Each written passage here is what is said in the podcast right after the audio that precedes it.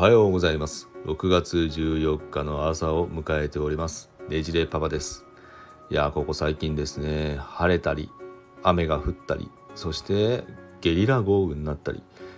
この今の梅雨もですね結構長引きそうだという報道もありましたけれども、まあ、結構いろいろな感情のこう入れ違いみたいな感じで晴れたり泣いたりみたいな状況が続いているような、まあ、空ではございますがもうあたかも私の心境を表しているかのような そんな空でございます。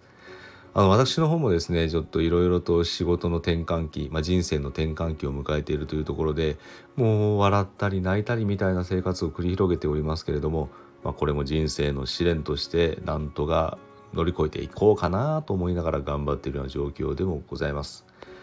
今日ですねお題としてましてはついにあの決まったんですけれども政府が少子化対策の、えー、方向性を決めたということで、まあ、その中の、えー、子ども未来戦略会議、まあ、これで少子化対策を拡充する方針をまとめたということにはなっています。その中の肝となるものは何かというと児童手当ですね。これがあのかねてより議論になってましたがまあ、年収制限を持たせるかどうか、まあ、それでいろいろと賛否両論が、まあ、あの繰り広げられていたというわけではありますが、まあ、今現状として、えー、所得制限は撤廃するという方向性と加えて機能付けですねで決まった内容としましては児童手当の第3子以降に3万円支給するというような方法を決定したようでございます。まあ、あのこれも一つの取り組みにはなるかなと思いますが、まあ、2024年度にも児童手当を拡充するような方向で高校卒業まで、えー、この所得制限を撤廃したもので延長していくという方向性のようではあります。まあ、異次元の少子化対策ということを銘打って、えー、検討されてきたものではありますが、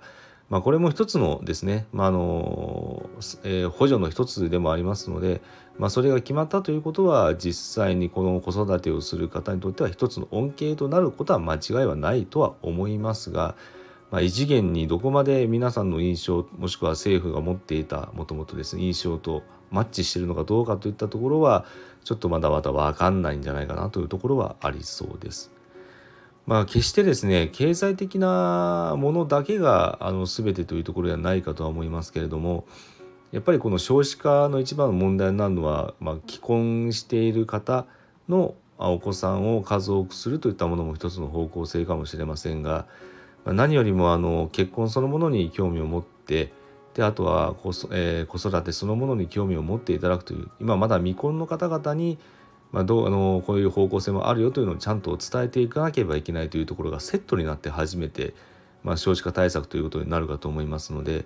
まあ、これがあの児童手当だけというわけではなくていろいろな合わせ技で、えー、検討を重ねていっていただきたいなと思っているところはあります。まあ、正直ですねこれも賛否両論がまだまだ出てる状況で、えー、ですねまあ異次元というふうにちょっと言われると銘打ってしまったのがあだになってるのかやっぱりあの、一つは海外事例ではありますけれども例えば北欧の方のハンガリーとか、まあ、かなり手厚いような福利厚生への一環で、まあ、少子化対策を講じているといった国もあるようで、まあ、そういうものを見てしまうと日本の今の対策はかなり目目を取りしてしまうんじゃないかな見劣りしてしまうんじゃないかなと思うところはあるかと思います。ですので、まあ、ここをあのなんとかあの政府の方が考えているようなもの方向性というものはマッチして合わせて全体としてあの国民にメリットがあるように打ち出してもらいたいなと考えています。ちょっとあの話は児童手当の方に戻りますけれども、まあ、今例えば具体例を挙げるとすれば0から2歳までは月に1万5,000ということになりますので3人目からですね高校生まではあの3万円支給ということになりますから例えば年間通じて見たところでお子さんが3人いる家庭であった場合は月当たりに、まあ、あの2人の子供がいますのでトータルして3万そして3歳がいますのであ3人目がいますので3万ですのでトータル月に6万入るということになりますね。ですので年間で考えると72万が支給されるということになります。でちなみにこれが4人だった場合はどうかといったことではありますが、まあ、単純に年間36万加わるということになりますので108万入るということになりますね。まあ、それだけですねあの、まあ、子供が増えますので出費が増えるということは間違いなくあるかとは思いますが、まあ、その増えた分の、まあ、総裁金額にはなるんじゃないかなというような見通しでされてはいるようです。でうんまあ高校までということはありますので結構やっぱり長くはなりますのでですねあの単純に考えて、まあ、その103人がもし、まあ、スタートが切れたとしたらうまく3人とまあ高校までの間ですので結構な額になりますよねご家庭によりますが。です。のこれをまあ一つの軸として、まあ、あの他の少子化対策の主なものメニューとしては出産費用の保険適用の導入はできないかといったところですとか、まあ、あの今度大学に子どもさんを行かせる場合には奨学金制度そのものを拡充することはできないかとかあとはあのこれですね。ちょっと私も心残りだったんですが2023、えー、2022年ぐらいの時にはですねもう早期になるかと言われていたんですけどもあの育休をと男性が取った場合の給付率これがもともとは67%ぐらいだったんですが給与に対してですね。これをあの8割まで引き上げてかつあの社会保障社会保険料を下げることによって実質せどりが10割に近づけるということで